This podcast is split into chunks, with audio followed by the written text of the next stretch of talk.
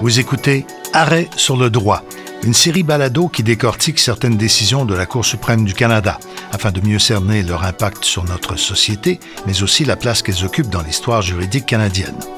Ici Michel Deshôtels.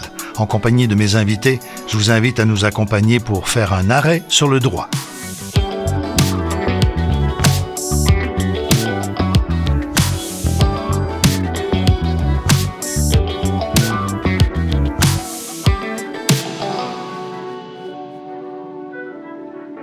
Le 21 avril 2008, les Canadiens de Montréal ont battu les Bruins de Boston lors d'un match des séries éliminatoires de la Ligue nationale de hockey. Les célébrations dans les rues de Montréal se sont transformées en émeutes. Neuf autopatrouilles ont été détruites et six autres endommagées. La police a identifié et arrêté environ 20 personnes qui avaient commis différents méfaits, allant du coup de pied dans la portière d'un véhicule à l'incendie de ce dernier. La Ville de Montréal a poursuivi les émeutiers et a demandé à la Cour de condamner chacun d'entre eux à payer jusqu'à concurrence de la totalité de la valeur des dommages causés au véhicule qu'il a contribué à détruire.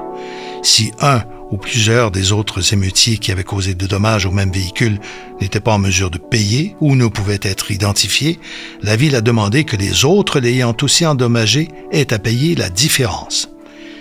Normalement, une personne qui commet une faute n'a à payer que pour le préjudice précis qu'elle a causé à quelqu'un d'autre. Le Code civil du Québec prévoit toutefois deux exceptions, selon lesquelles deux personnes ou plus peuvent chacune être tenues responsables de la totalité des dommages dans certaines situations.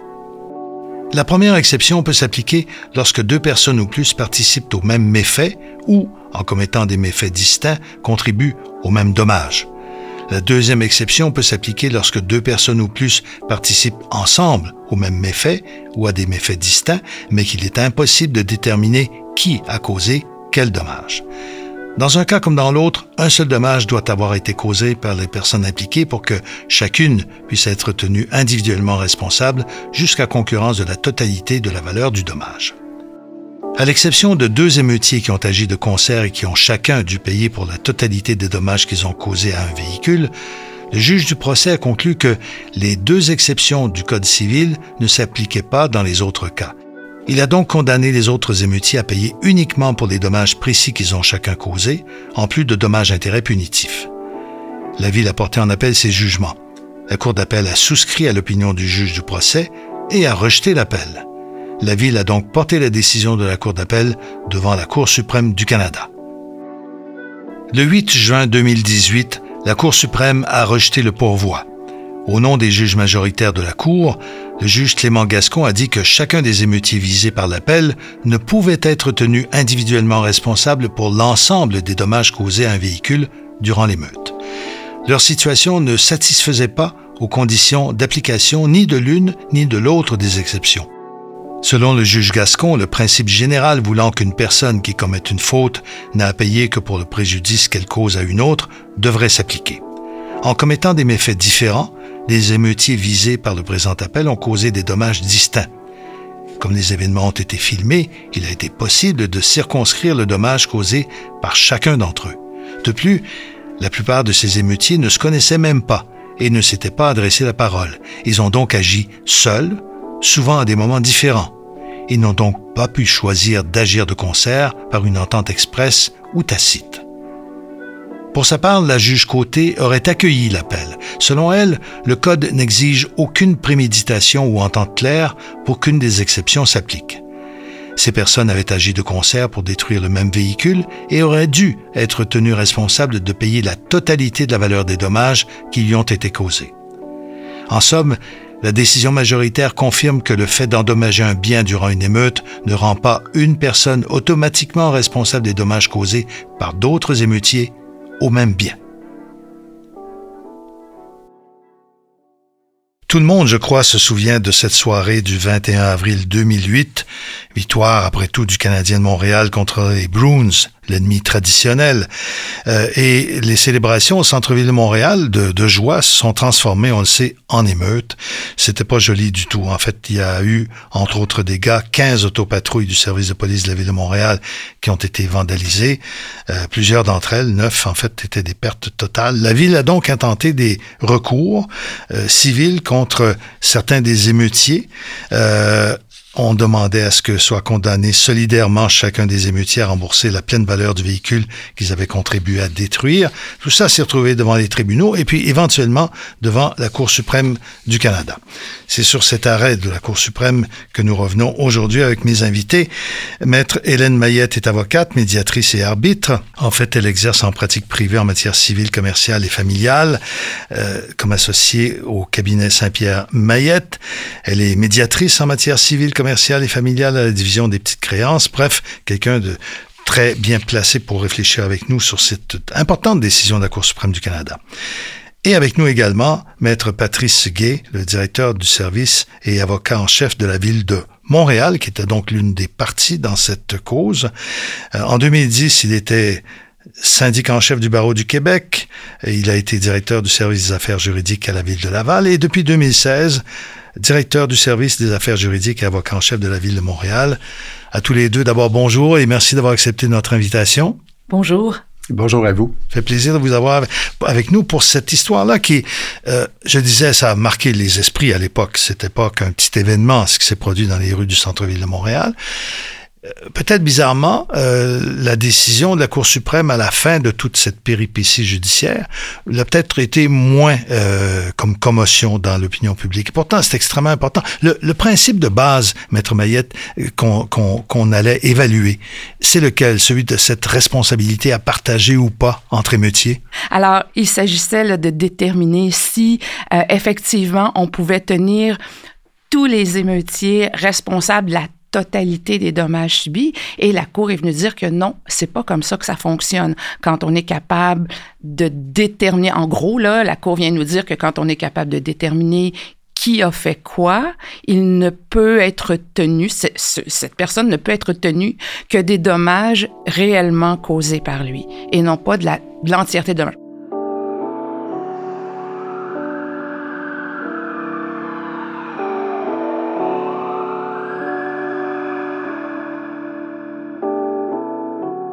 Maître Gay, euh, en allant euh, devant les tribunaux pour obtenir justice pour les contribuables montréalais, parce qu'après tout, c'est eux qui payaient la facture, évidemment, des dommages provoqués par les émeutiers.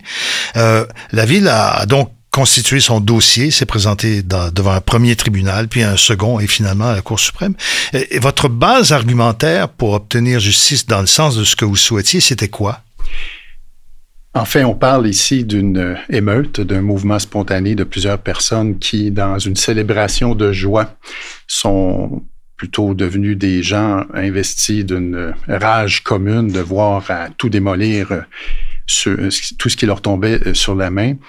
Donc, la, position des avocats de la ville était euh, fort simple et euh, tout à fait, à mes yeux, euh, tout à fait cohérente avec l'objectif d'indemnisation que l'on recherchait, c'est-à-dire de voir, en fonction des informations disponibles, de voir identifier le plus de participants possible à ce fait collectif fautif que nous qualifions ainsi, pour voir à euh, récupérer le plus possible en termes de dommages, puisque les véhicules, euh, au nombre de 15, étaient des pertes euh, totales. En fait, neuf d'entre elles constituaient effectivement des pertes totales.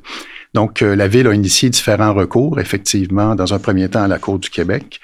Plusieurs recours ont été euh, accueillis et euh, on a réussi à obtenir les condamnations recherchées contre les véritables auteurs de, des fautes problématiques, en fait des gestes problématiques. Et s'en est suivi jusqu'à la Cour suprême un débat pour déterminer, à savoir ce que la Ville peut légitimement, voir à euh, faire payer aux quelques émeutiers identifiés l'entièreté des dommages. C'est très intéressant cette expression aux quelques émeutiers identifiés. Après tout, nous sommes en 2008. Il y a déjà des caméras de surveillance au centre-ville de Montréal, peut-être pas aussi nombreuses qu'aujourd'hui, mais il y en a. Et surtout, les téléphones que tout le monde transporte à la main euh, constituent, des, j'imagine, des éléments de preuve que la ville a voulu et pu utiliser avec là le visage d'émeutiers, leurs gestes particuliers. Autrement dit, on peut attribuer une faute à une personne dans des cas comme cela. C'était un outil que vous aviez entre les mains. Oui, les policiers ont fait enquête. Les policiers ont recueilli le plus d'éléments de preuves possibles pour pouvoir, dans un premier temps, faire condamner devant les instances criminelles les gens qui ont participé euh, aux dommages, c'est-à-dire pour méfaits publics et pour euh, des crimes de cette nature. Et dans un deuxième temps, la preuve recueillie sert à constituer les dossiers pour que la ville puisse récupérer ses dommages. Évidemment, la ville de Montréal est auto-assurée. La ville de Montréal doit à même les impôts fonciers, à même l'argent des contribuables, voire à assumer les dommages. Donc, c'est une démarche qui est absolument souhaitable au nom du bien commun, c'est-à-dire de voir à récupérer les dommages envers tous ceux qui peuvent avoir participé. Ça en est suivi un débat qui est, qui est marquant, d'où la décision euh, ici en cause qui nous, qui nous occupe, décision euh, très pertinente pour plusieurs domaines de pratique, l'affaire Lonardi. Et cette décision est venue euh, mieux expliquer le concept de solidarité, mieux expliquer le concept de faute commune et versus le fait collectif fautif. à terme, nous avons perdu. Les procureurs de notre organisation ont fait un travail à mes yeux remarquable en étalant tous les moyens à la Cour suprême et à chacune des instances précédentes. Mais euh, malheureusement, sauf pour une dissidence que nous trouvons absolument intéressante et que nous aurions souhaité voir être adoptée par la majorité, euh, nous en sommes avec une lecture des des règles de solidarité que nous considérons limitées, euh, puisqu'elles n'ont pas permis, euh, cette lecture n'a pas permis euh, à la ville d'aller recouvrer l'entièreté de ses dommages. Et là, il faut, Maître Mayette, élaborer un peu, parce que si tout le monde est d'accord pour dire, quand il y a des dommages, le responsable doit payer. C'est un principe qui est peut-être pas juridique, mais de bon sens commun. Il est juridique également. bon. Mais dans ce cas-ci, ce principe-là était opposé à à la lecture de la loi telle qu'elle existe, et euh, en particulier dans le droit euh, civil québécois, euh, l'interprétation qu'on doit faire de la responsabilité d'une personne à l'intérieur d'un groupe de personnes qui commet des gestes répréhensibles. Essayez de nous, expliquer, nous départager tout ça. Ben, écoutez, il y avait, cette euh, dimension-là d'une part, mais il y avait aussi dans les prétentions de la ville, puis ça, je pense que c'est un facteur important pour comprendre la décision de la Cour, c'est que la ville, puis corrigez-moi, euh, Maggie, si je me trompe, mais la ville prétendait que son préjudice, c'était la perte totale de la voiture, alors qu'il fallait, que alors que la Cour a considéré que le préjudice subi par la ville, c'est chacun des éléments ayant endommagé la voiture. Alors, la définition du préjudice n'était pas la même. Et c'est de là qu'on est venu à dire que chacun va être responsable du dommage qu'il a causé à sa voiture, même si pour la ville, la, totalité de la voiture est une perte totale, l'ensemble de la voiture, on, on, est venu dire que ben c'est le dommage causé par chacun et c'est sur cette base-là qu'on doit évaluer le préjudice subi euh, par la ville. Et dans ce sens-là, euh, la preuve que j'évoquais tout à l'heure, ces enregistrements vidéo multiples euh, réalisés par des émeutiers ou des gens qui assistaient à l'émeute sur leur téléphone, c'est autant d'éléments qui ont permis, oui, d'identifier les responsables, mais aussi la nature des gestes qu'ils ont commis. Autrement dit, quelqu'un qui s'attaque violemment à un rétroviseur n'est pas celui qui met le feu à un véhicule et qui en fera une perte totale de 100 000 dollars, par ben, exemple. Il y, a deux, il y a deux principes qui s'affrontent. C'est celui de tenir celui qui est l'auteur du dommage, le responsable des dommages qu'il a effectivement posé, causé, d'une part, et il y a aussi la, le principe de, de la victime, qui est ici la ville, de recevoir une indemnisation pour son préjudice subi. Et pour la ville, c'est la totalité. Elle va avoir la totalité, la ville, puis on la comprend évidemment, mais ce sont deux principes qui viennent s'opposer et entre les deux, la Cour a tranché que on doit, le principe qui doit prévaloir ou qui est prédominant, c'est celui en vertu duquel une personne ne sera responsable que des dommages qu'elle a effectivement causés. Revenons à, celui qui pose un geste, mais autour de lui, d'autres posent le geste. C'est une émeute, certains diront une meute, les deux mots sont pas si éloignés d'ailleurs, en français en tout cas, euh, mais il faut qu'il y ait euh, une collusion, faut qu'il y ait une organisation, une entente pour parler d'un événement dont tous seraient solidairement participants. Est-ce que ça, ça a joué dans la décision effectivement du plus haut tribunal? Euh, oui, tout à fait, puisque la, position de la ville, effectivement, était basée sur un, phénomène euh, qui, était, disons, bien documenté, c'est le fait que l'effet d'entraînement de groupe. Des personnes qui ne se connaissaient pas, qui n'avaient pas pris rendez-vous pour l'événement, se sont laissés entraîner pour toutes sortes de raisons qu'on pourrait expliquer avec d'autres sciences que la mienne. euh, donc se sont laissés entraîner dans une furie collective et euh, nous avons, et les procureurs de la ville, à, chacune des étapes du dossier, insistaient pour bel et bien démontrer que la preuve qu'ils ont offert à la Cour démontrait que les défendeurs eux-mêmes, les émeutiers identifiés, eux-mêmes euh, eux-mêmes expliquaient leur comportement par un effet d'entraînement, par le fait d'avoir été présents à ce moment-là avec des gens qui, comme eux, se sont livrés mhm. à saccager le bien public. Et non pas le fruit d'une planification. Aucune. Donc, il n'y avait pas eu de collusion, il n'y a pas eu, ni même sur le terrain, la plupart des gens, je pense, ça a été prouvé, ne se connaissaient pas. Exact. Euh, donc, euh, effectivement, la, la, la partie, euh, j'allais dire, qui serait nécessaire pour établir une responsabilité commune et d'une décision engagée de façon commune, tombée à l'eau. Ben, en fait, c'est ce qu'on dit, c'est ce que la Cour est venue dire. C'est que pour qu'on puisse conclure à la solidarité, la responsabilité de tout le monde, de chacun pour le tout, il fallait qu'il y ait une, cette intention commune. Et l'élan euh, soudain là de voir les autres émeutiers euh, saccagés, euh, l'effet d'entraînement, c'est pas euh, suffisant pour parler d'intention commune. Donc c'est pas suffisant pour appliquer cette notion de solidarité entre les émeutiers. Ça relève de la psychologie puisque vous évoquiez d'autres sciences tout à l'heure plutôt que du droit en l'occurrence.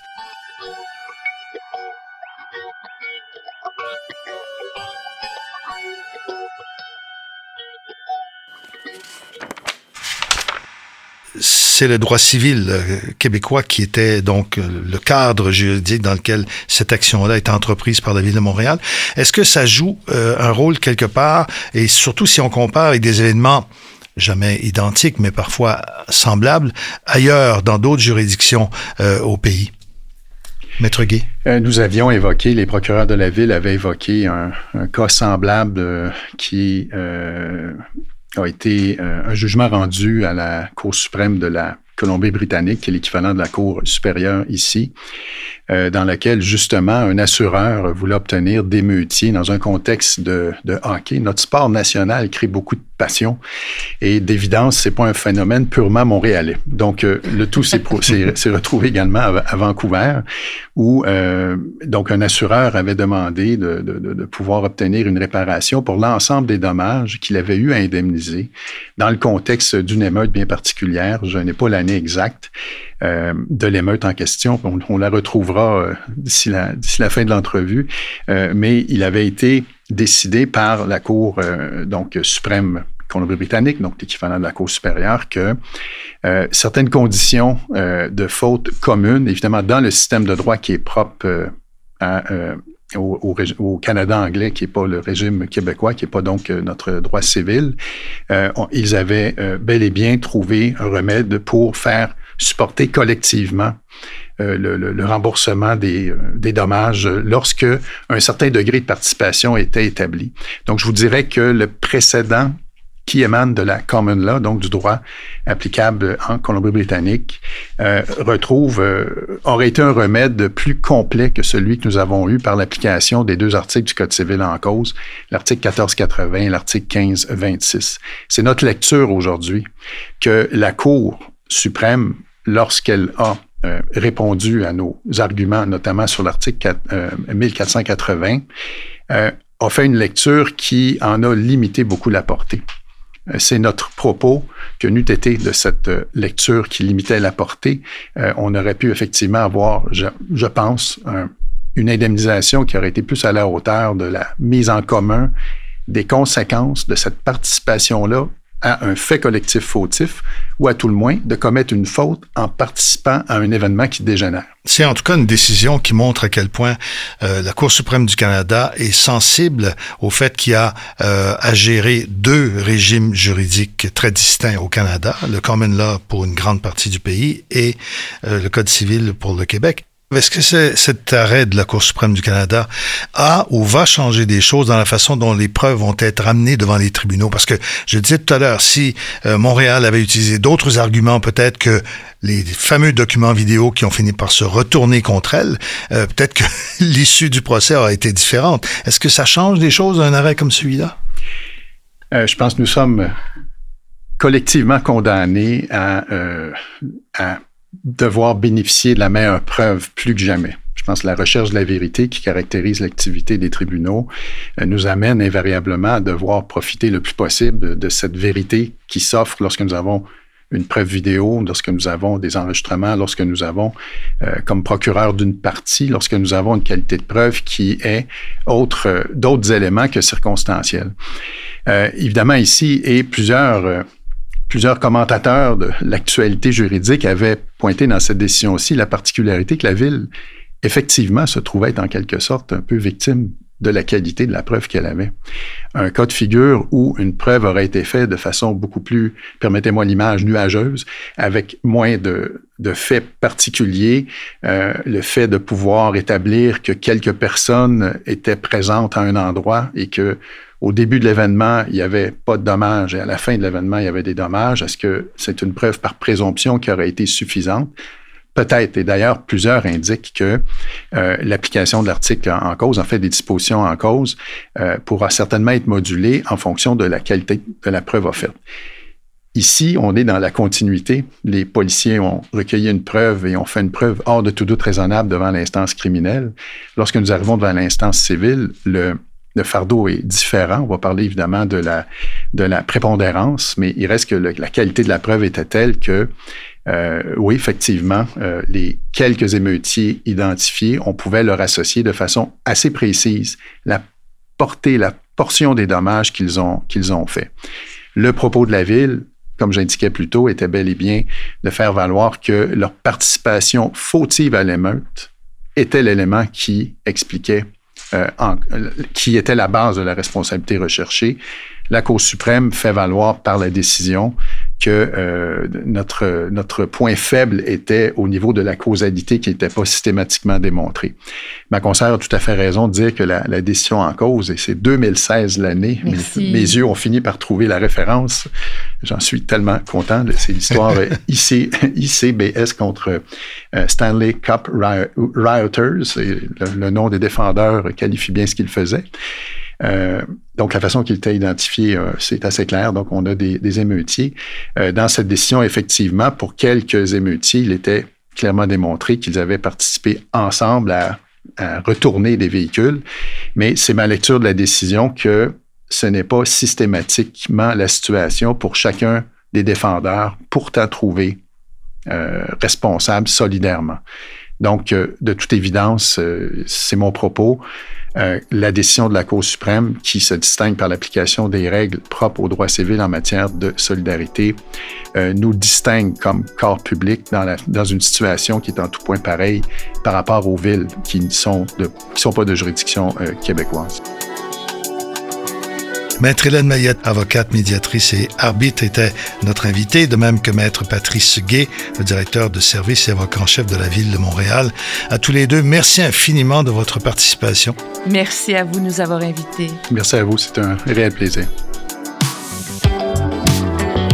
C'est maintenant la fin de cet épisode.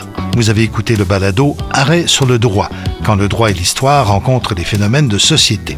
N'hésitez pas à vous abonner au balado sur votre plateforme d'écoute en ligne favorite afin de rester à l'affût des prochains épisodes. À bientôt. Arrêt sur le droit est une initiative du Barreau de Montréal et du CAEJ, le Centre d'accès à l'information juridique, en collaboration avec la Cour suprême du Canada. Animation Michel Deshôtels, production, réalisation et musique originale Virage Sonore.